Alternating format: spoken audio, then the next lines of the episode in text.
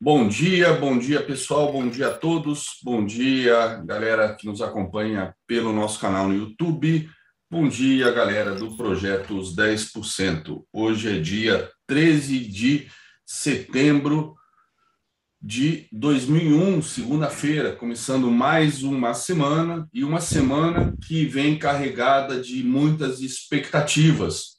Eu, pelo menos, eu tô com muitas expectativas expectativas boas, muito boas. Nós tivemos semana passada uma semana muito curta e parece que foi uma semana enorme, né, de longa. Tivemos um feriado na segunda-feira nos Estados Unidos, é, que aqui era uma janela de feriado, que normalmente já teria pouco volume, mas ainda mais com Estados Unidos é, fechado é, as bolsas americanas, né, com exceção aí dos, dos futuros, é, e a expectativa com relação aos é, as manifestações do dia 7. Manifestações do dia, do dia 7 aconteceram, é, se gerou aí bastante turbulência, que recebeu uma resposta dura do, do outro lado da Praça dos Três Poderes na quarta-feira, e o mercado deu uma bela de uma porrada para baixo. É, na própria quarta-feira, né, é, na própria quinta-feira, na quinta-feira, o mercado continuou em queda, né, e depois tivemos aí a, a carta ao povo brasileiro, não sei se foi esse o título, mas enfim, uma carta aí é, feita a quatro mãos é, pelo ex-presidente Temer e pelo presidente Jair Bolsonaro, que deu um baita de um alívio para o mercado. E na sexta, um novo dia de queda, muita gente na especulação de será que o recuo foi para valer, não foi para valer, mas o que importa é a volta das reformas, é, a economia continua com incertezas, mas eu mesmo, conversando com o Fabrício, a gente estava olhando, né? E olha que o Fabrício não é grafista, hein? Mas a gente viu a queda do SP500 na sexta-feira e falou: ok, a história que a gente está vendo, é, que estão contando é essa, né? que o mercado está em dúvida se tem recuo, se não tem recuo, etc. Mas na sexta-feira o SP caiu forte, né? uma queda forte, inclusive a média de 20, como ele vinha subindo fraquinho, a média de 20 bem perto do preço, é, a média 20, inclusive, chegou a virar com aquela queda de 0,96 da SP Futuro. E aí a gente acabou indo junto. Então, eu mesmo fiquei na dúvida se aquilo era por conta de news flow, né, talvez negativo, ou simplesmente a gente acompanhou o SP500. Hoje o SP500 está subindo, então é uma, é, vamos tirar aí a prova dos nove hoje, né, se a gente simplesmente acompanhou o SP500 ou não. E, de qualquer maneira, eu acho que o noticiário do final de semana está sendo bem positivo. É, existe ainda esse discurso, né, se houve recurso, não houve recurso, é para valer, se não é para valer. É, eu acho, né, com a minha experiência de mercado financeiro, apesar de termos muitas incertezas ainda no radar, eu acho que pelo fato da Bolsa ter descontado bastante nos últimos três meses, eu acho que vai haver uma tendência do mercado de olhar o lado meio cheio do copo, tá? É, em algum momento, né, apesar das incertezas, muitas delas ainda estarem no radar, é, eu acho que essas incertezas já estão precificadas, né? Então, a menos que surjam novas incertezas para serem precificadas e o difícil de o ruim das incertezas é isso, a gente não consegue precificar. Às vezes uma uma incerteza que que vire uma certeza ruim é mais fácil do mercado lidar, né? Botar isso no preço de uma vez por todas. Por exemplo, reforma de imposto de renda, taxação de dividendos, ok. Tax, é, taxou, vai taxar dividendos? Beleza, bota no preço, quanto que isso tira do lucro, pá, pá, tá resolvido, bola para frente. As empresas continuam trabalhando, continuam gerando lucro e acabou.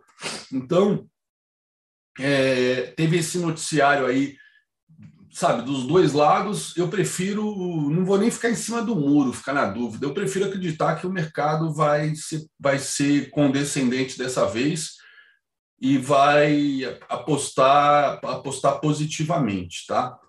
Tivemos ontem as manifestações do dia 12, onde houve aí uma divisão é, da oposição, a oposição, o pessoal liberal que está contra o governo e a esquerda não se uniram. A esquerda está prometendo agora manifestações para outubro, se não me engano, dia 3.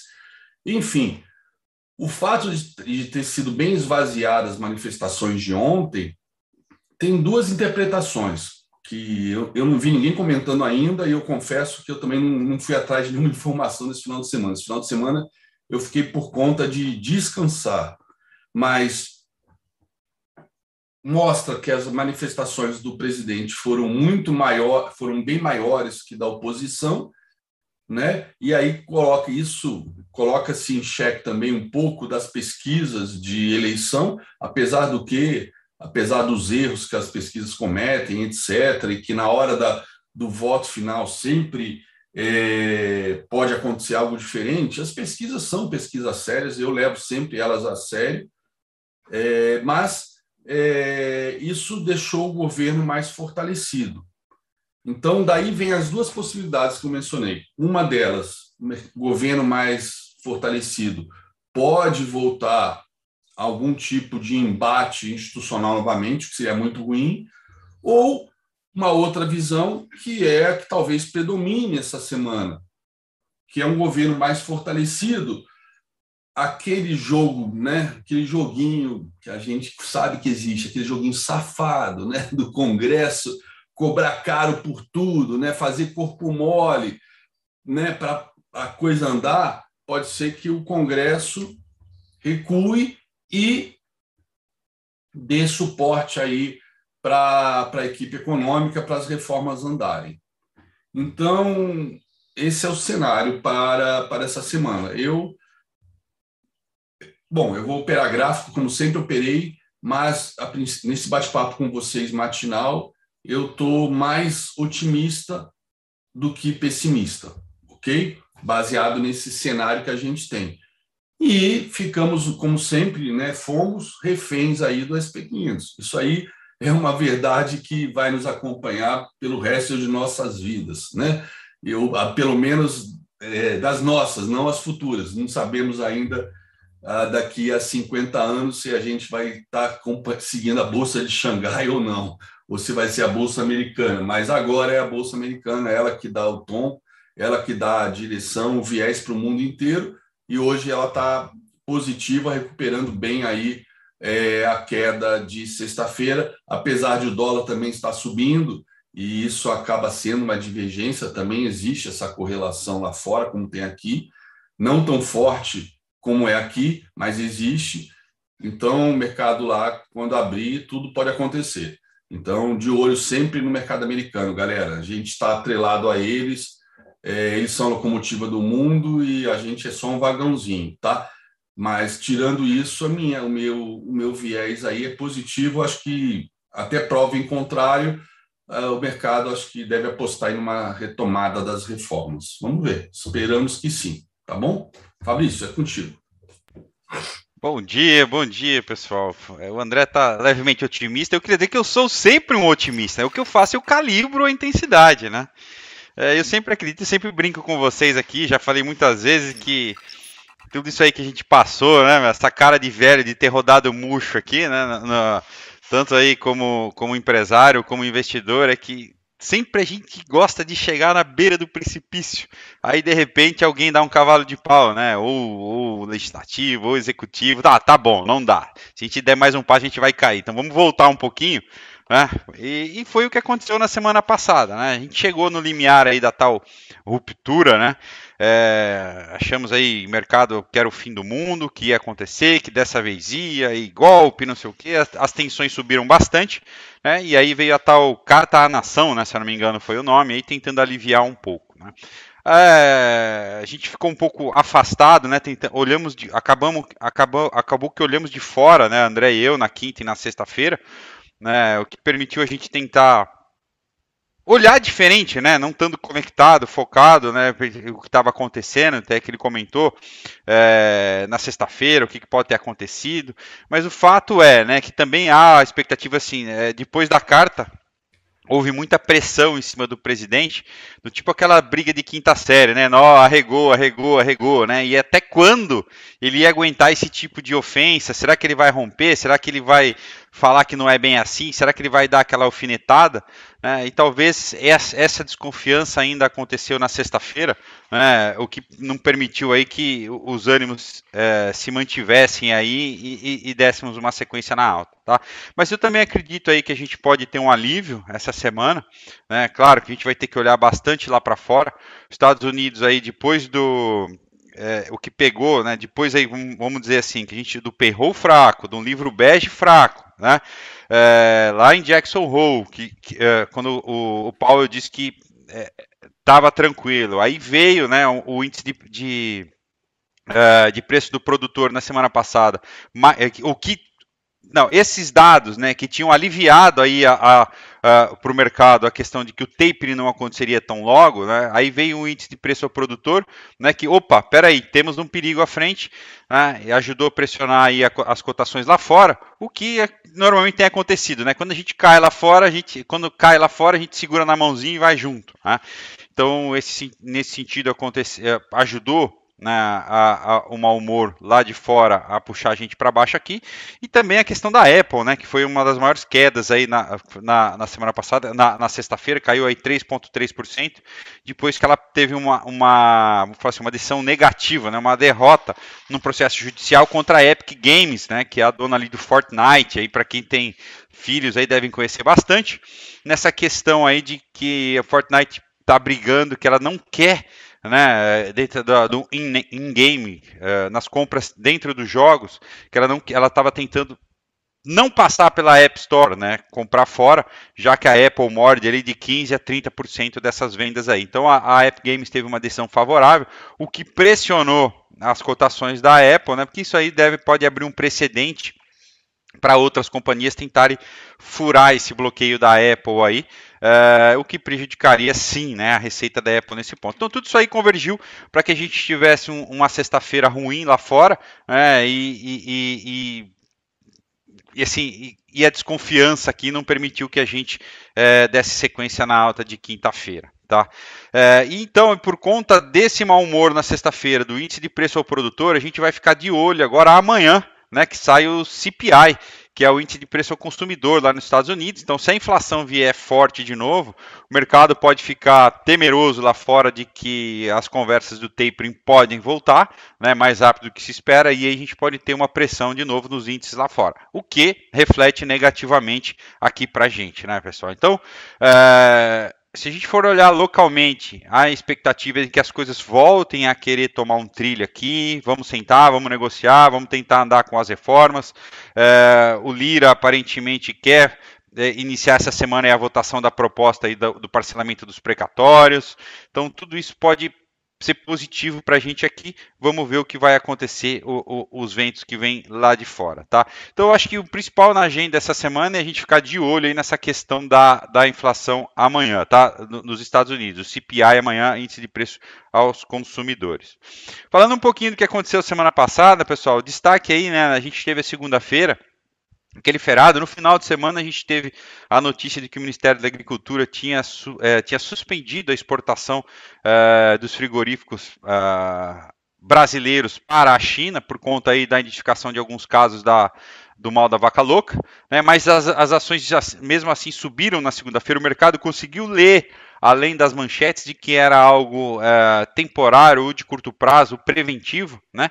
E algumas companhias foram rápidas, né? E mostraram, olha, continuaremos exportando para a China, é, além de, é, de, das plantas de outros países. Foi o que aconteceu com Minerva, né? Que acabou sendo a, a, a líder da semana em valorização aí, fechou a semana com 16 com mais de 16% de alta. É, Marfrig também subiu quase 8% aí, então os frigoríficos, né, dessa vez aí conseguiram andar, é, é assim, não reagir às manchetes, né, conseguiram olhar um pouco a fundo aí mais as notícias e reagiram bem. Destaque destaque negativo, né, pessoal, ficou aí por conta do varejo. É, essa pressão dos juros, essa pressão da inflação, já que o, o IPCA é, assim, surpreendeu negativamente na quinta-feira, acho que foi, né, que saiu o IPCA é, negativamente já vem pressionando bastante o varejo. E na sexta-feira, né, os dados do IBGE aí de que a venda de eletrônicos está recuando, né, os dados negativos para a venda de eletrônicos, é, pressionou ainda mais Magalu aí que fechou com uma queda de 8,86% e foi a maior queda aí do Ibovespa na semana, né, com uma queda aí de, acumulada de 9,10 na semana. Na cola, né, veio via varejo aí caindo também 5% e destaque para via, para via, agora não é mais via varejo, né, para via, ficou aí no final de semana, né, houve bastante discussão aí em redes sociais e, e, e está estampado aí nos portais de notícias que a companhia emitiu, vai fazer uma nova emissão, se não me engano é a sétima emissão de debentures, né, pessoal, está emitindo dívida, então bastante discussão se é bom, se é ruim, né, a companhia emitiu dívida em abril desse ano, emitiu um bilhão de reais em debenture, ano passado fez uma captação de 4,5 bilhões de reais, Agora veio uma nova emissão aí de mais um bilhão, então o mercado fala assim: ah, a companhia não vai, a companhia não, é, não vai, está emitindo mais dívida, não está conseguindo andar. Né? É, claro, a gente tem que olhar um pouco mais a fundo com isso. É, é estranha, né? Uma hora sim, toda hora essa emissão de dívida, mas faz parte da, da estratégia da companhia na questão da, da, adequação da estrutura de capital, né? Pegar essa, emi, consegue uma condição melhor agora, né? Você emite uma nova debenture, para alongar uma outra dívida que você tem, reforça o caixa agora e vai fazendo essas jogadas aí. É, é função né, do departamento financeiro da companhia tentar avaliar isso aí. Tá? Mas o momento né, pode soar como, como negativo, poxa, tá tudo caindo, é ruim, ainda é uma ação em destaque aí né, nas redes sociais, pode ajudar a pressionar as cotações, tá, pessoal? Então, ficar de olho nesse sentido aí também é, pode afetar um pouquinho aí a, a, a, pode gerar uma certa volatilidade aí na, nas, nas cotações, tá? É, por conta disso aí. Mas é normal as companhias fazerem isso, tá? É, é, re, realinhar aí a sua estrutura de capital, alongar a dívida, botar mais um pouco de dinheiro no caixa. Mas, de novo, né? Às vezes quando o momento não é muito favorável, soa um pouco mais como negativo. Do outro lado, pessoal, segue aí a, a pressão, né? É, vão saindo aí manifestações, tudo volta o foco para a questão do combustível, que já passa aí da cotação de R$ reais em algumas regiões do Brasil. Né? Então a, a, Petrobras fez, lançou uma campanha para mostrar, para destrinchar né, como são, esses preços são formados, né, e a campanha, querendo ou não, ela não é, não é que ela ataca, ela meio que tenta transfere aí para os estados essa questão aí do ICMS, de que é, a, é, o maior pacto, o maior impacto vem por conta do ICMS que, que é cobrado dos estados, e os estados estão entrando na justiça aí para tentar é, derrubar essa campanha de que a companhia estaria aí mentindo né, sobre, sobre a composição do preço dos combustíveis. Então vai seguir essa guerra e o mercado, por outro lado, segue um pouco apreensivo se vai haver uma intervenção, se não vai, se vai ter um, um, um o fundo aí de, de compensação do preço dos combustíveis, de estabilização dos preços de combustível. Então isso deve impedir, por mais que a gente olhe os números né, e veja aí que, poxa, né, a gente avalia, Petrobras está barato, está barato, está barato, se a gente comparar alguns múltiplos, né? É, é difícil que haja uma corrida do papel enquanto isso, uh, esse temor, né, essa incerteza do que pode acontecer, já que é, com, com, a companhia, já que está aí em evidência, em destaque, os preços do combustível. Tá? Então isso aí pode pesar, né? E Petrobras que tem um peso bastante significativo no índice, né? É, enquanto não anda, é difícil que a gente tenha um movimento muito forte. Já olhando aí para Vale, a gente teve uma nova queda do minério essa noite, lá fora, né? Deixa eu pegar aqui qual foi o valor. Mas a queda do os contratos futuros do minério de ferro lá em Dalian caíram 3,5% essa madrugada. Então, dificulta também um pouquinho a reação aqui da Vale. Né? Vale, maior peso na bolsa, são quase 12% de participação no índice. Então a gente precisa aí de um movimento muito grande dos outros setores aí para a gente é, poder é, respirar um, um, pouco mais aliviado. Né? Como o André falou, lá fora a, a, o índice. Cadê aqui? Deixa eu pegar sobe bem, né? O, o S&P futuro sobe me, mais de meio por cento agora, 0,56%. Como ele falou, o dólar, por outro lado, o dólar também sabe, então sobe, então a gente vai acompanhar aí o que pode acontecer, tá? Então, lá os ventos que vêm lá de fora e mundo afora, e mundo afora, né, seriam positivos para que a gente tivesse um, um, bom pregão hoje, mas vamos acompanhar aí, tá? Os contratos futuros de petróleo também sobem, o Brent sobe aí 0,9 agora, é, o WTI sobe 1%, Uh, cadê aqui o VIX, né? É, não, acho que não, o VIX eu não tenho aqui, pessoal. Então, assim, os ventos que sopram lá de fora são positivos. No cenário corporativo, então, vamos ficar de olho aí nas varejistas depois dos, dos do, das notícias de, de sexta-feira e dessa emissão da Via aí, o que pode me, mexer com o setor ok? Isso aí eu vou passar para o Mário então, para a gente dar uma olhadinha. Hoje à tarde, pessoal, eu tenho um encontro aí com o pessoal da sala Premium, né? Às 17 horas, se não me falha a memória. A gente vai falar um pouquinho lá, um pouquinho não, a gente vai falar sobre bonificação, né? Muita, mas muita gente me perguntando aí sobre essa bonificação que a Porto Seguro anunciou, né? Uma bonificação de 100%, né? Uma ação para cada ação que você tem aí. Então, é, hoje à tarde aí convido para quem é aqui Premium no projeto, para quem tem acesso essa sala premium, participar com a gente ali para a gente discutir esses meios de remuneração aí aos acionistas. Beleza, pessoal? Fica o convite aí então. Marião, com você, meu querido. Opa, tô na área. Fala, pessoal. Bom dia a todos. Bom, a gente tem que dar uma olhada aí nos gráficos antes de mais nada, né? Vindo, vendo que o movimento aí foi bem interessante do mercado americano aí entre sexta-feira e agora. Ele vem ensaiando uma recuperação interessante e o mercado brasileiro aí também com todo o seu movimento. Vamos compartilhar aqui a tela e vamos dar uma olhada nos gráficos. Ah, só lembrando, né, pessoal, como é de praxe, né, toda segunda-feira a gente tem o Boletim Fox, agora às 8h25, que é um resumo aí das expectativas do mercado, né, a respeito aí de alguns indicadores, Selic, inflação, tudo. Então a expectativa é que né, a gente tenha assim uma piora no sentimento aí da, da inflação, né, e da Selic. Então vamos ver como que o mercado pode reagir já, ao que vem essa expectativa, né, André? Os analistas também, eu ia até comentar isso. É, essa semana saiu o IBCBR, que dá para que é uma prévia do PIB, tá? Isso é importante a gente acompanhar. Inclusive o boletim Focus, que sai em dois minutos, ele tem conseguido se manter aí o PIB para 2022 né, acima de 2%, ele não está subindo, mas também não vem caindo talvez hoje né, seja a primeira vez que a gente vai, vai ver uma queda aí do PIB para o ano que vem abaixo de 2% no Boletim Focus. A maior parte dos bancos já rebaixou o PIB para a casa do em torno de 1,5%, alguns até um pouco abaixo, 1,4%.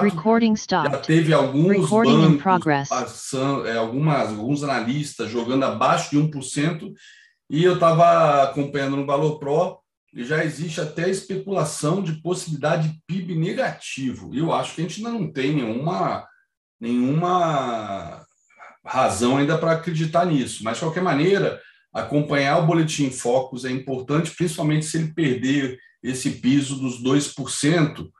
E aí aquela história da, da ancoragem, das expectativas, né? Ano de eleição, que foi antecipado em um ano para 2021, normalmente ano de eleição o mercado, as empresas já não fazem grandes investimentos ou nenhum, né? Isso já vem sendo então um pouco antecipado e isso realmente faz preço, impacta o PIB e a inflação também, óbvio que impacta o PIB e tem a questão da crise hídrica. Então agora é importante ficar acompanhando semana a semana a evolução aí do boletim Focus com relação a esses dados é, do PIB, tá bom? É super importante isso para o mercado. É, sem sombra de dúvida. É, bom, da inflação, pelo que dá para a gente perceber aí, não tem como, vai acabar aumentando aí, pessoal, bem mais do que a gente está esperando. Então, esse lance do PIB vai ser algo bem interessante de acompanhar. E aí, pessoal, é aí que está o X da questão, porque quando a gente olha né, esses dados aí que soltam os dados macroeconômicos do país, você percebe, cara, difícil, né? Falar, pô, Ibovespa voltar para cá, né? É bem difícil, pessoal, tá?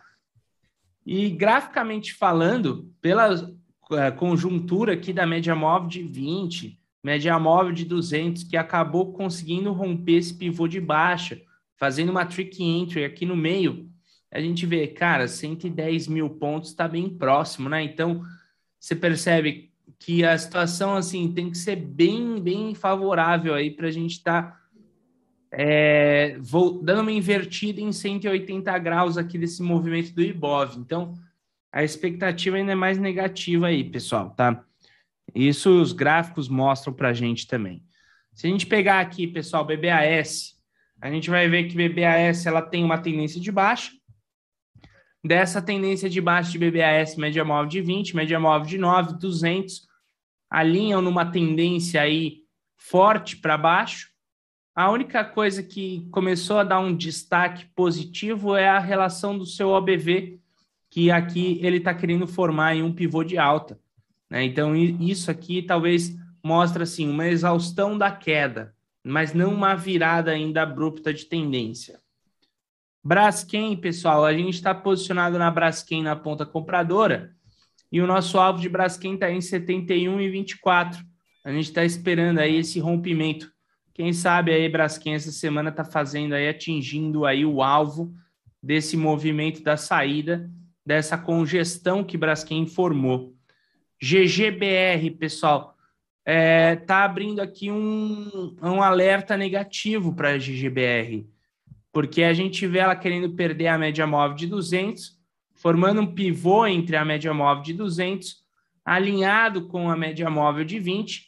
Se perder esse fundo aqui, pessoal, a gente vai ter que projetar os alvos aqui mais para baixo, né? Então a gente vai ter alvo provavelmente na região de 24 reais. E aí você vê que o OBV da GGBR ela também está querendo fazer aqui uma saída negativa, perdendo seus fundos. Então, isso aqui abre um estado de alerta para o papel. Outro papel também que se destacou na semana passada e continua destacado é a HGTX. A HGTX, depois daquela enorme alta da HGTX, né, que teve é, no, em maio, abril, a HGTX agora, pessoal, ela trabalha nessa congestão e dessa congestão ela já está formando pivôs de baixa. Então a gente tem expectativa, às vezes, do papel estar tá chegando próximo dos 30. É um papel que está afastado da média móvel de 200. Não seria uma tendência primária Mário, de baixa, mas uma tendência secundária. Desculpa te interromper, galera. Já estou com os números aqui do Boletim Focus, tá? IPCA de 2021 subiu de 7,58% para 8%, uma alta significativa. Alta forte. O IPCA de 2022 subiu de 3,98 para 4,03. O PIB de 2021, 2021 caiu de 5,15 para 5,04. E o PIB de 2022 caiu de 1,93 para 1,72. Inclusive uma errata, eu estava falando do piso de 2%, me referia à segunda retrasada. Segunda passada, que foi janela de feriado, que eu não acompanhei o mercado, nem o Boletim Focus, então já tinha perdido o piso de 2% para caiu para 1,93 e agora a queda foi mais forte, hein? Foi uhum. de 1,93 para 1,72 é, de semana passada para cá. Então, tá aí os valores do PIB e do IPCA 2021-2022. Dólar, fim de 2021, Boletim Focus mostra que subiu de 5,17 para 5,20 e 2022 mantido em 5,20. Selic, no fim de 2021, subiu de 7,63 para 8%, ou seja, em linha com a alta também do IPCA. E mais alguns segundos deve ser a Selic para 2022 uma atualização em instantes sai, vai saindo linha a linha aqui. Enfim, ainda não saiu. Bom, mas é isso. O mais importante que é IPCA, que mexe com juros aí na nossa abertura, saiu agora a Selic. Selic, fim de 2022, subiu de 7,75 para 8, ou seja, o mercado mantendo aí a Selic para a Selic para este ano subindo para 8% e, os, e o mercado mantendo em 8% até o final do ano que vem, tá? Então esses são as são os dados aí mais importantes do Boletim Focus para essa semana, como eu estava falando, impacta aí em juros, em DI, impacta no dólar, e que aí, por sua vez, né, trazem impacto no, nas ações, pelas correlações, e principalmente por conta dos impactos de inflação e impactos aí no PIB. Tá ok? É. Isso aí. E, e, lembrando que, André, a gente já viu essa história antes, né? No, em 2014, 2015, começou assim também, vai subindo perspectiva de inflação, de juros, e aí depois o que deu foi uma bela uma catástrofe aí na economia. A gente tem que tomar bastante cuidado, pessoal. É, estagflação é uma palavra que já está rondando aí nos comentários dos analistas econômicos do mercado, que seria uma, uma inflação alta sem crescimento do PIB, tá? E agora a gente vê aí o PIB a cada semana é, caindo um pouco. Enfim, nada, não, não são notícias muito boas, mas eu acho que dá para manter aí o que a gente conversou aí agora na abertura, de que essa semana a gente pode ter aí um efeito wishful think do mercado acreditar, apostar que vamos ter uma retomada aí das reformas é, que estão pendentes, principalmente é, a questão aí dos precatórios, é, reformas e trabalhos aí do, do, do, legislativo, né, com relação ao parcelamento dos precatórios, aprovação aí da reforma tributária é, no, no, Senado, reforma administrativa também sendo feita, como disse o como desejo Lira. E vamos ver, vamos ver se a gente consegue ter um finalzinho de ano aí produtivo no Congresso Nacional. Oh, show de bola. Bom, pessoal, e continuando então aqui o que a gente está vendo das ações, né? HGTX acaba se destacando para baixo, o papel que se destacou forte para baixo na sexta-feira foi Magalu. Magalu, pessoal, caindo mais de 8% aí na sexta-feira. A gente tem alvo para ela em 16,70. E esse movimento que Magalu deixou é conhecido aí até como um movimento de power breakout, tá, pessoal? Que é quando fica mais lateralzinho, bate na média e perde com força o fundo. Ela tem uma tendência primária de baixa essa. Então, a situação da Magalu já é mais perigosa. Natura, pessoal, também se destaca em versão de tendência. Tendência, então, primária da, da Natura querendo reverter aí para ser uma tendência de baixa. Ela já trabalha abaixo da média móvel de 200. Só falta a média móvel de 20 passar para baixo. E a gente tem uma virada na tendência aí da própria Natura. Outro papel também que se destaca, Santander. Ele também vem já com inversão de tendência. Nós temos agora Santander trabalhando numa tendência de baixa médias móveis ali apontando para baixo, 29, e a gente tem um alvo para o Santander na região de 34 e 30. A ANIM, pessoal, também se destaca forte. No caso da ANIM aqui, ela já vem trabalhando numa tendência mais plena de baixa, num, num, se você for observar bem, né, vai formando uma espécie de um canal de baixa. Ela tem alvo para a região de 8 e 10. CESP é um papel que se destaca na ponta compradora, Nesse caso aqui, o papel está ameaçando aqui fazer um retorno, né, uma volta em V desse movimento de queda. O papel está tentando retornar, tem uma agressão interessante do OBV e está chegando próximo da sua média móvel de 200 períodos. É, FHER, esse é um papel bem interessante, porque na sexta-feira ele formou um power breakout aqui, pessoal. Alinhado com a 9, ele teve uma entrada de volume interessante e um OBV aí que se destacou. Então a gente pode ter o papel chegando próximo da região de R$ reais. Vamos ver aí o que acontece. E para quem acompanha, pessoal, Itaú e Bradesco, né? Itaú principalmente aqui, pessoal, nada a se fazer por enquanto. Trabalha dentro dessa congestão. No caso do Bradesco, ele já tem uma tendência mais forte de baixa, pelo seu movimento anterior aí que foi deixado. A gente vê alvo até a região ali dos R$ reais e 19,70 aí para o Bradesco. E para quem acompanha a Vale, pessoal, o gráfico dela está bem turbulento da Vale, mas a gente encontrou um alvo na região de 91,20, tirando aqui desse pivô que formou de baixa, alinhado com a média móvel de 20. E Petrobras, a gente vê que a situação da Petrobras já é, também está um pouquinho mais lateral, né? Então a gente não tem uma tendência muito bem definida aqui da Petro. Não é muito bom aí se antecipar ou em venda ou em compra. Não é muito bom se antecipar dentro da Petrobras. Falando agora do mercado americano, pessoal, só aqui na tela né, tem o dólar. Ah, se a gente observar o dólar aqui, caso ele venha a perder o suporte da, do 5,13 ali, a gente pode ter uma aceleração um pouquinho mais negativa por causa do dólar. Mas falando do mercado americano, pessoal, para quem está acompanhando no mercado americano na sexta-feira, né? A gente viu um movimento de queda um pouco mais abrupto na sexta-feira no mercado americano.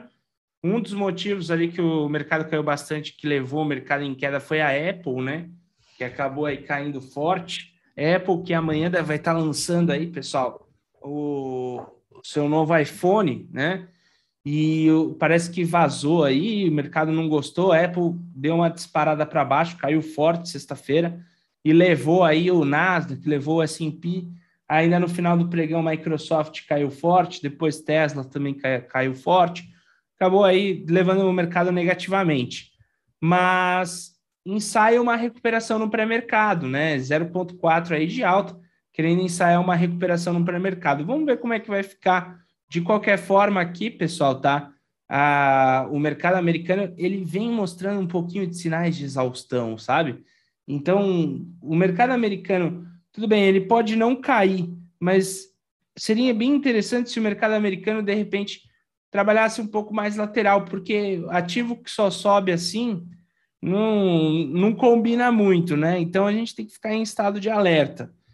E se a gente for olhar para o Nasdaq futuro, a mesma situação. Inclusive, Nasdaq futuro na sexta-feira, ele acabou batendo bem próximo da sua média móvel de 20, bateu a média móvel de 20, tá? É, agora nessa madrugada, e tá fazendo um, uma correçãozinha, um pullback aí do movimento de queda. Então, aqui, pessoal, de repente pode ter uma virada de tendência, ok? E como a gente comentou lá da Apple, né, que ela acabou fazendo, né, esse foi o tamanho da barra que aconteceu ali na sexta-feira, tá? É, depois dela já ter batido um alvo, inclusive, Apple, ela voltou para baixo da média móvel de 20.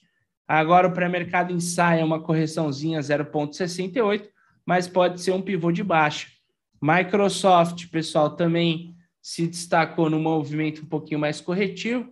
Na quinta-feira a gente falou sobre a Microsoft, que ela tinha perdido aí a média móvel de 20, depois de toda essa movimentação nesse rally de alta, ela acabou perdendo a média móvel de 20, porque era um estado de alerta para o papel. Claro que aqui ainda não virou a tendência, falta um pivô de baixa, mas já é um estado de alerta aí para esse papel Microsoft. Bom, dos destaques assim do mercado americano, a gente tem outros papéis, HCA se destacou para a gente aí em movimento de alta, WMG também foi outro papel que se destacou numa movimentação de alta, né? Então, a gente tem alguns outros papéis aí no mercado americano que acabou se destacando, mas a gente tem que tomar um pouco de cuidado aí, tá, pessoal? Mercado americano, como vou dizer novamente, falta alguns sinais aí que a, a, alta cada vez é seguida de um volume menor, ok? Bom, pessoal, com isso, uh, fica aí, pessoal, para vocês é, o convite de estar tá seguindo no Instagram Ogro Wall ST, pessoal, tá? André Machado, Ogro de Wall Street. Lembrando aí, pessoal, ajudem a gente a chegar a 150 mil seguidores e a gente faz aí um belo de um sorteio aí para vocês na rede social aí para o Projetos 10%, quando bater 150 mil aqui.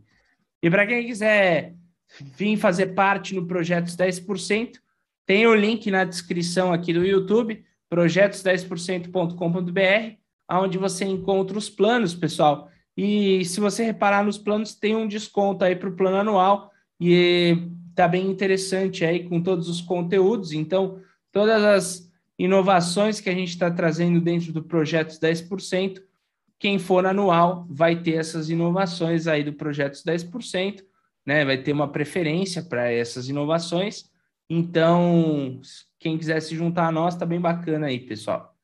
Passo para o André para ele dar continuidade aí com vocês. Valeu, Mário. Obrigado. Vamos lá, galera. É, deixa eu compartilhar aqui minha tela. eu tirar a tela aqui.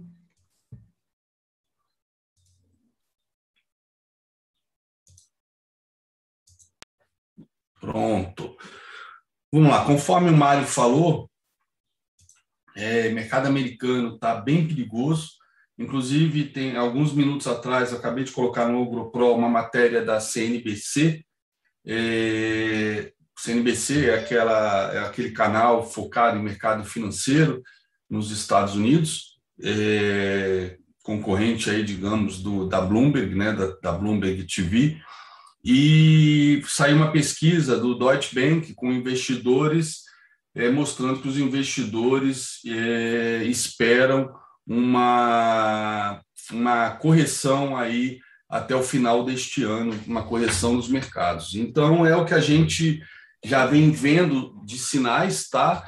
Mas o mercado ainda está tentando se sustentar sempre na expectativa por exemplo, um ponto que a gente não mencionou até agora, mas que está chegando essa data, acho que é semana que vem já, é a questão do tapering. Né? O tapering, é, dia 22 de setembro, quarta-feira que vem, vamos ter aí a decisão da reunião do FONC se o tapering começa este ano ou não. O tapering, como vocês já sabem, é a retirada dos estímulos econômicos neste caso, aquela injeção de 120 bilhões de dólares todos os meses, é, que já passou aí de, um, de 2 trilhões ao longo desses, desses últimos um ano e meio, mais de um ano e meio, esses 2 trilhões de dólares que foram injetados no sistema financeiro e que foram transferidos é, diretamente para o mercado de ações, mercado de commodities, né, puxando, fazendo puxando essa alta aí que nós acompanhamos aí ao, juntos ao longo desse um ano e meio, tá bom? Então, essa decisão de dia 22 é super importante, mercado ansioso esperando, mas de qualquer maneira, é, olhando aqui o gráfico, vocês vão ver que aquilo que o Mário acabou de comentar, é, mercado bastante fraco nas altas, olha, a gente vê aqui, ó, mercado em alta, né? A gente vê um volume baixo, até ligeiramente descendente, tá? Este volume aqui dessa deste candle aqui foi um volume de alta, mas a maior parte deste volume foi justamente da venda, tá? É, nós tivemos, opa, perdão, perdão, perdão, cadê esse aqui? Não, perdão, falei besteira aqui. Aqui é o volume de queda, tá?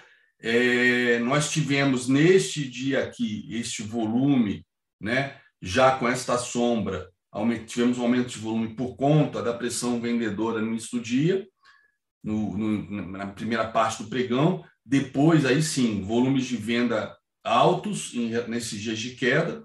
E nesse dia aqui, desse quase martelão, a gente teve esse volume também aqui bastante elevado, na, principalmente na parte, eh, na parte da manhã, onde tivemos a pressão de venda. Depois tivemos essa recuperação com volume descendente novamente. E reparem que agora, nesta queda, o volume subiu bastante. Então, estamos acompanhando aí é, volumes cada vez menores em dias de compra, né? e quando entra a venda, os volumes maiores. Ou seja, um sinal claro é, de desova nesses, nesses dias, né? de mudança aí de carteira, aí, talvez da da variável para fixa, enfim. Não seria o caso de rotation, porque nós estamos vendo aí que os volumes ficam baixos em dias de alta. Mas vamos lá, a gente tá, também vem acompanhando a mesa aqui, esse canalzão de alta, então com isso a gente está numa linha de retorno, linha de retorno sempre é um lugar que pode ter correção, tá? A gente, inclusive, eu já ajustei essa linha de retorno, antes ela passava por aqui, eu ajustei pegando este topo aqui, tá? De, com, com isso, dei uma ajustada para cima. Ainda não é o caso de dobrar canal para cima, até porque eu não vejo muito sentido, muito espaço pelo volume de dobrar canal, dobrar canal para cima, não tem a mínima perspectiva, então fiz esse ajuste que eu mostrei para vocês. Agora, de qualquer maneira, o que me acaba sempre me, me drivando aqui nos meus estudos é Fibonacci, e a gente teve aqui este alvo aqui de 100% desta última perna de baixo, tá? Alvo esse que a gente vê, ó, a gente vê até é, antes mesmo né, de ser atingido, a gente vê os, as retrações já funcionando né, é, para este alvo, como aqui neste caso, essa retração de 61,8. Inclusive, quando eu botei este, essa projeção, quando ainda era a projeção do primeiro alvo, que é usando a primeira retração, né, que batia o alvo exatamente aqui, é, isso aqui era uma retração de 50, cravado, cravado aqui na, na, na mínima aqui do dia, tá? Então, tá bem técnico esse último movimento. É, por enquanto, a média de 20 que tinha virado, como mencionei no início do Morning Call, tinha virado para baixo na sexta-feira, volta a ficar positiva com este candle aqui, tá? Então, agora vamos esperar 10 e meia, vamos esperar o resto do dia para ver se vai se confirmar uma nova tentativa de repique para ir buscar novo topo. De qualquer maneira, se esse topo vier a ser rompido, não acredito que isso aconteça é, nessa semana, e se acontecer semana que vem por conta do FONC, né? É, se acontecer, vai ser talvez semana que vem por conta do FONC. Então, aqui teríamos mais um alvo de FIBO em 4.610, um movimento bem mais amplo, se não me engano, este aqui seria o alvo do, do topo de 2020, tá? Seria o alvo de 100% ó, do topo de 2020. Beleza? Um alvo de 100%, assim como fizemos um alvo de 100% aqui, tivemos essa pequena correção, aqui seria o alvo de 100% do topo de 2020, ó, ou seja, um alvo extremamente importante, uma grande barreira, uma grande resistência é, para cima, né? Só vocês imaginarem que o teria o SP500 teria toda esta fortíssima queda que ele teve aí na pandemia, ele não só limpou totalmente ela, como dobrou, dobrou a meta aqui, limpou e dobrou, tá? Seria este alvo aqui. Nasdaq, é... eu tinha este alvo aqui de 100%, tá? Ele, ele chegou a romper, chegou a romper, mas sempre com movimentos frágeis, né, com sombras, rompia, voltava, rompia, voltava. Eu até peguei essa projeção da última perna de, de, de baixa, como fiz no SP500, né? ele atingiu 100% dela também. Tá? Aqui eu fiz com a projeção é, de três pontas, ao invés de usar a retração, é, porque a retração ali naquele caso já deixa, uh, usando a retração como projeção, né? Eu poderia fazer igualzinho. Fiz ali no, SP, no, no Nasdaq, poderia pegar justamente, fazer essa projeção aqui, ó. Vocês vão ver que o 100% sai no mesmo lugar, o, 61.8 está aqui, que eu já tirei, né? Já tirei não. No momento que eu boto a retração, isso aqui, isso aqui não aparece, tá? Mas eu deixei a retração justamente porque para mim estava interessante fazer a projeção com retração para já ver os suportes, tá? No caso do Nasdaq, eu estou usando a projeção de três pontas tradicional, tá? Posso até substituí-la agora pela de duas pela de duas pontas, já fazendo talvez até um pequeno ajuste usando essa, esses topos aqui. Não, vou deixar aqui por enquanto. Vou deixar aqui por enquanto, tá? Mas, de qualquer maneira, eu entendo que isso aqui foi um falso rompimento dessa projeção aqui de 100%, também aqui usando a, usando a retração para projetar, porque aí eu já fico com os suportes dela quando se voltar. Beleza? Bom, DXY em alta, em alta não é uma alta forte para os nossos padrões, né? A gente até olha os candles, vê candles maiores, mas é uma alta de 0,26 que vai um pouquinho na contramão aqui do SP500, tá? Normalmente, quando o dólar sobe, é, é também até por conta de estar tá sendo atraído por títulos do Tesouro, tá? Que não é o caso hoje. O Tesouro agora, os títulos, os yields de 10 anos, tá? Os yields de 10 anos mostrando queda. Então, queda dos yields não tem, é, pode ser sim. Queda dos yields é demanda aí pelos títulos, é, derrubando aí um pouco o valor de face, com isso puxando o dólar, tá certo? O dólar está batendo aqui com os yields. É, de qualquer maneira, isso mostra um pouco se há uma demanda por títulos do Tesouro, deveria normalmente a gente ter em contrapartida uma menor demanda por ações, tá? Por isso que é importante esperar 10,5, ver se essa divergência vai ser, vai ser eliminada, seja numa queda no dólar, seja numa queda das ações lá no mercado americano. Vamos ver. Petróleo aqui, aqui não é o petróleo é, de Dalian, tá? mas ele acompanha é, muito de perto, e o mais importante aqui para a gente é ver os gráficos, né? ver a formação gráfica. Ele está caindo 4,71, quando eu acordei estava caindo 5 e pouco, 5 e pouquinho, tá? Então está aqui o alvo, a gente tem alvo, ele está perdendo este fundo aqui hoje, ele tentou se segurar, vejam bem que ele tentou se segurar aqui neste fundo e não conseguiu, tá? Acabou entregando aqui o ouro, ou entregando o ferro, né? É, e agora vem tendo uma queda aí, ó, 4,98, voltando, querendo chegar aí abaixo do 5 de novo, tá? E aí temos o fundo aqui, é, exatamente ali no fundo de outubro do ano passado com o próximo alvo, ok? Seria o alvo de 100%, tá? O, desse pivô de baixo aqui, beleza? Topo, fundo, topo mais baixo, perdeu o fundo. Então aqui teríamos este alvo para o minério de ferro, ok? Que é ruim para a Vale, obviamente. Ibov, apesar o, o Mário já, já analisou o Ibov, deixa eu só compartilhar com vocês os gráficos de FIBO. Como vocês viram, até para efeito de limpeza, né, de melhor interpretação, eu tirei aquela retração super importante que a gente tinha desta primeira perna, desta primeira perna aqui, é, desta última perna de alta, perdão, tá? Deixa eu mudar aqui a cor. A gente acompanhou ela durante algum tempo, tá? Então, aqui era é, a retração de 61,8 de toda esta perna, que segurou, né, fez um fundo duplo, a gente acompanhando aqui com ansiedade para ver se a gente ia ter um pivô de alta para retomar as altas.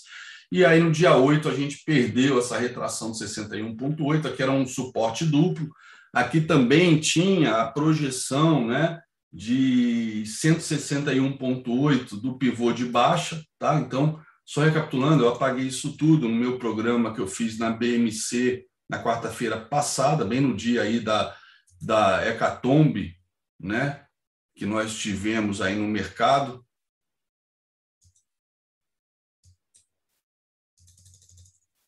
Não está aqui. Tá?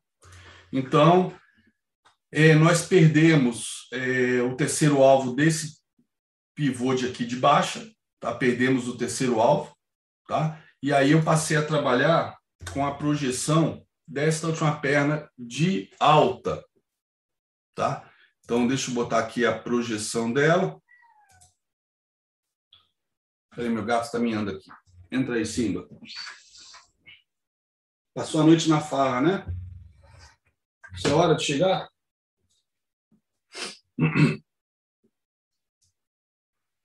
Então, aqui, ó, seria minha, meus alvos para baixo, tá? É, que não necessariamente vão ser atingidos. Nós temos agora, ó, limpando aqui novamente, tirando essa retração que perdeu a sua utilidade, até porque mesmo para efeito de resistência, eu tenho aquela, aquela confluência aqui, então não preciso dela. É só lembrar que ali, então, existe uma resistência muito forte, assim como era um suporte muito forte, virou uma resistência igualmente forte, a bipolaridade, toda a força que ela tinha como suporte, foi transferida e virou uma força de resistência. Tanto é que eu até brinquei na sexta-feira, né, antes de ver até o resultado do SP500, eu estava em reunião o dia inteiro, mas olhando o gráfico no celular a cada meia hora, sempre que eu podia, e eu mesmo achava né, que o padrão de quinta-feira e a carta nação que foi feita, que a gente ia continuar o movimento de alta, né? até porque ó, ele cravou os 50%. Opa, está fora do lugar aqui. Peraí, peraí. Pronto. Ó, até porque ele cravou aqui os 50%, né? Quase cravou. Os 50%. É, deixa eu ajustar aqui pelo imã. Às vezes eu mexo no iPad e sai do lugar. Atenção. Um Ogro Pro informa. Bolsa Brasileira. Mercado Futuro então, abre em cinco minutos. Nós tivemos praticamente cravado aqui os 50%, né? E eu sempre falo, 50% é um ponto onde muitas vezes é onde há reversão do índice, tá? Principalmente no futuro. E segurou, eu realmente, independente de gráfico ou não, eu, apesar de ser grafista, eu estava bem empolgado na sexta-feira para a continuação da alta, tá? É, apesar de na quinta ele chegou perto da retração e voltou, né? Falei, bem caprichoso, mas, pô, ele tinha tido já uma recuperação muito forte, né? Apesar da alta de quase 2%, se considerar onde ele estava quando saiu a carta e a porrada que ele deu, foi uma alta muito expressiva, né? Enfim, FIBO, no final das contas, FIBO, como eu sempre falo, o dia que FIBO não funcionar, um buraco negro engole o universo, engole a gente, engole, a B13, engole a Bolsa de Chicago, a Nasdaq, engole tudo.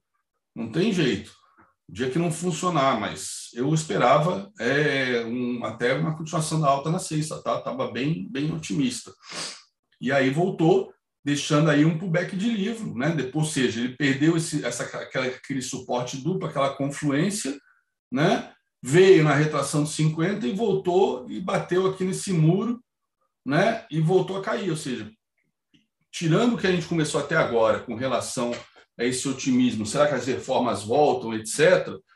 Tipo assim, minha função aqui com vocês é analisar o gráfico, mas tentando casar né, news flow com gráfico, agora, tipo assim, qual seria a justificativa se hoje o mercado caísse? Né? Para mim, é FIBO, não preciso de mais nada. Mas para a imprensa é, especializada, para os analistas, talvez no final do dia, se o mercado cair, né, talvez seja por causa do FIBO, seja por causa do SP500 que, que pode virar, como eu mostrei, há uma divergência aqui, talvez o mercado venha dizer que foi porque ainda há insegurança se o recuo foi recuo mesmo, é, ou então que as fracas manifestações da oposição deixaram o presidente mais forte, ele vai para o confronto. Alguma historinha vão contar sempre, né? Sempre quando sobe, tem notícia boa para contar. Sempre quando cai, tem notícia ruim para contar. Vocês sabem disso. Por isso que o gráfico é tão importante, porque ele desconta tudo. Se eu olhar, olhando o gráfico aqui agora, pô, vocês viram eh, que eu estava otimista uma hora atrás, né, né Fabrício? Fabrício, você é testemunha. Estava otimista, não estava? Tava, semana passada, sexta-feira, tudo, alinhamento dos hoje, astros, ainda é... comentamos assim, né? É. E agora eu olho esse gráfico, meu, minha vontade é correr para as montanhas, cara. Olha só, eu olho o gráfico aqui e fico com, né? Que bosta, meu. Tá horroroso.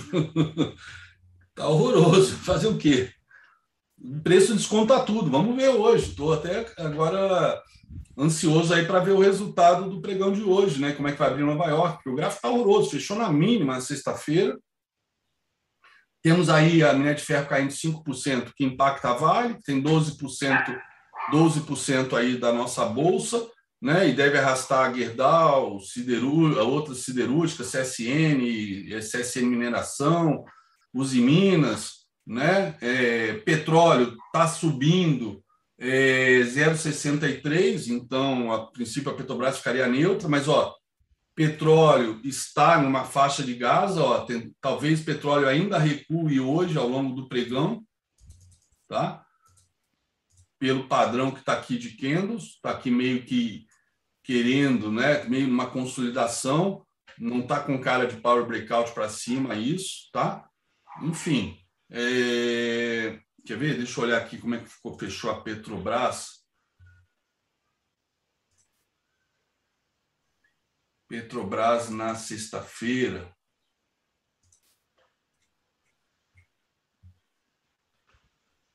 Ó. Petrobras na sexta, olha que interessante. Isso aqui, essa linha rosa é topo histórico, topo histórico ajustado, né, como é no Trading View, ou seja, é, e aqui ó, a gente tem também esse topo histórico praticamente ó, é o terceiro alvo de FIBO, né, desse pivô aqui de alta, eu acabei ajustando pela sombra, né, é, mas pegando aqui bem a, a sombrinha aqui, a gente bate aqui nessa, nessa região, bem aqui nessa região de topo, então houve essa violação onde eu ajustei a retração, é o primeiro alvo aqui desse pivôzão maior, tá? É o terceiro alvo aqui desse pivô menor,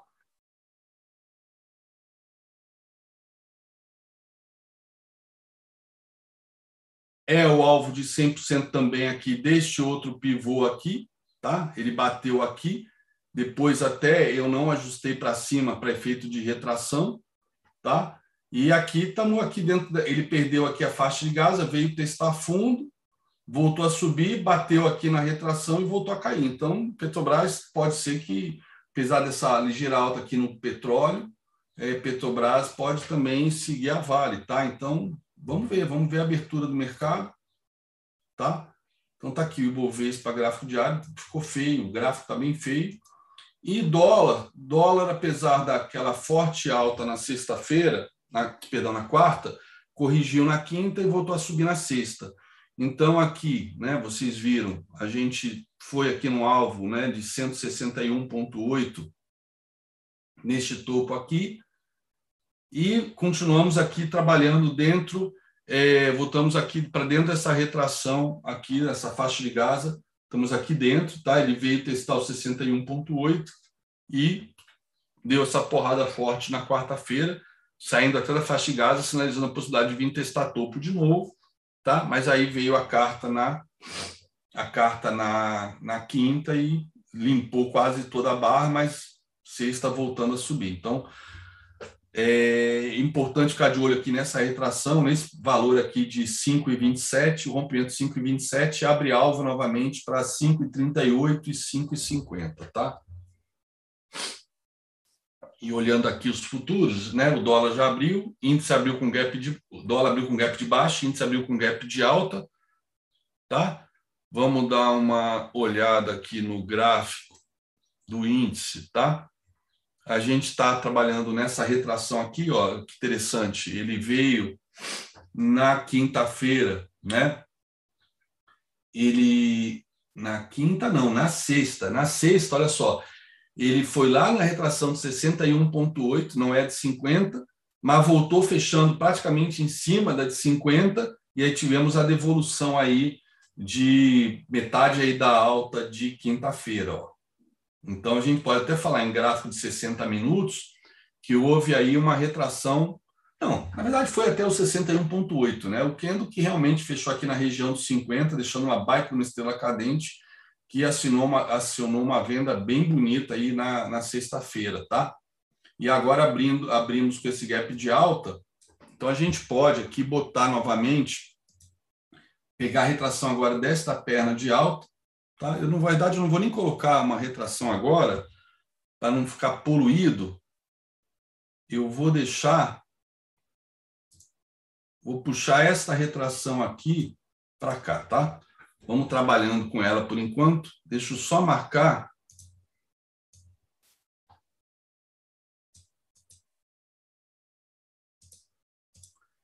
Deixa eu só marcar aqui esse nível, onde está a média de 50, tá? Deixa eu só marcar esse nível, que era a, retra a retração que eu vou tirar aqui da tela, para não ficar muito poluído, mas a gente já sabe que é uma retração.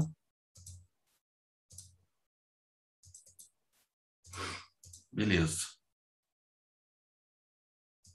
Porque se subir, aí eu já começo a botar projeção, não preciso usar, ah, não vou usar essa retração para ver os alvos, tá? Então agora eu vou ficar trabalhando com esta retração aqui, ó, então, ele está aqui na faixa de gás, aqui bem na região, na retração de 50, tá?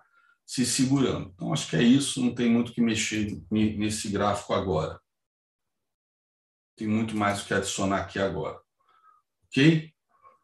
E, e temos aqui confluência, portanto, uma retração, é a, primeira, a primeira retração de toda esta queda, e também agora é, uma retração aqui desta alta de sexta-feira. Então, uma resistência dupla aqui para ser rompida pelo índice. E falando de dólar, dólar a gente vem com, com a, a retração do gráfico contínuo, né, pegando pegando aí é, pontos da, do gráfico anterior Deixa eu ver como é que está no semanal esse dólar. Não, dá para. Estamos pegando aqui do semanal. Estão me corrigindo. Estou pegando aqui os candles do semanal. Estamos aqui na faixa de gás, a retração do semanal. Então, reparem, ó, que semana passada, né, ele abriu na retração de 61,8, retração essa que teve um falso rompimento é, três semanas atrás. Na semana anterior à passada, ele chegou a perder, mas se recuperou, ficando dentro de 61,8 e deixou um padrão aí é, que ia ser um padrão de reversão, né, sinalizando novas altas para romper topo, bem bonito, mas acabou deixando um candle aí de empate na semana, é, por conta aí das altas e quedas, da, da, altíssima volatilidade que a gente teve aí na quarta e na quinta. Tá? Então, nesse momento, o dólar aqui na faixa de Gaza, ou seja, é, pela ótica aqui do FIBO, tá? É, pela ótica da média de 20, difícil saber agora, tem forças para cima, forças para baixo atuando, difícil saber para que lado vai. Pelo menos aqui no semanal. Vamos dar uma olhada no diário. Também, ó, diário, ó, parece a bandeira aqui da portuguesa, ou seja, sem tendência nenhuma, sem tendência nenhuma no gráfico diário, na faixa de Gaza também. Então, nada se falar de diário, 60 minutos, tá? 60 minutos aqui, então a gente já vê agora, ó, nos 60 minutos, ele querendo perder essa retração aqui, então isso sugere a possibilidade de vir testar fundo, testar fundo que é 5 e 18. 51,84, né? Falando em futuro, ao invés de falar de à vista. 51,84, tá? E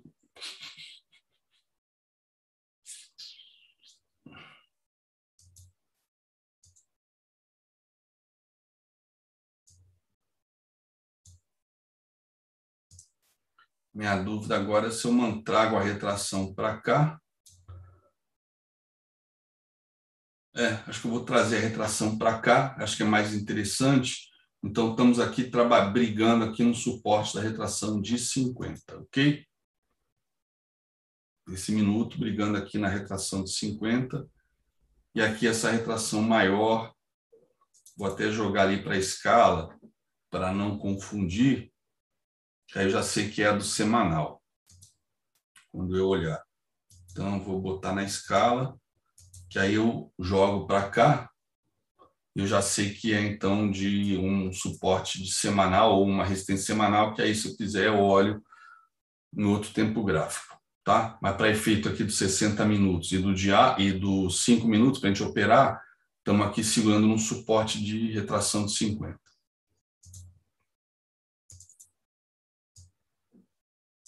Ok? É isso. Vamos esperar, vamos operar com calma. Ó. Eu não vou procurar agora. Tô, fiquei uma semana aí fora do mercado, então não vou ficar procurando operação agora de VWAP, etc., até eu estar tá aí sincronizado com, com ele aí como se fôssemos um só. É, eu pensando junto, entendendo o que está acontecendo, vendo a relação de forças, também essa questão aí do mercado americano, ver o Ibov abrir, Vamos ver aí o voto de Minerva com relação a Vale, etc., como é que o mercado vai se comportar. Se formos falar de, de alta agora, estamos falando de uma alta de índice futuro, uma alta de 0,99, bem forte, bem forte. SP500 também 0,58, né? Então, uma alta de 1%, bem forte. Vamos, vamos esperar, esperar aí mais um pouco para termos alguma é, definição aí do, da direção do mercado para hoje, tá? Mas vocês que já estão mais avançados sabem usar, sabem usar VWAP com gestão de risco, então não há mal nenhum, né? Desde que vocês tenham um risco legal e que qualquer stop que porventura vocês tomem numa, é, numa operação mais arriscada, mas que quando dá certo dá, dá muito, um resultado muito positivo, isso não impacte o resto do dia e muito menos o resto da semana, tá? Então, mas eu vou ficar aqui mais na, na linha de na linha de defesa mais conservadora aqui para ao invés de usar VWAP, tá? Vou deixar aqui o triple screen sem a, não quero nem olhar a VWAP para não me sentir na empolgação de operá-la por enquanto. Ok? É isso aí, galera. Fico por aqui. Uma excelente semana para todos. Um bom pregão hoje. Fiquem com Deus. Amanhã estamos de volta às 8 horas.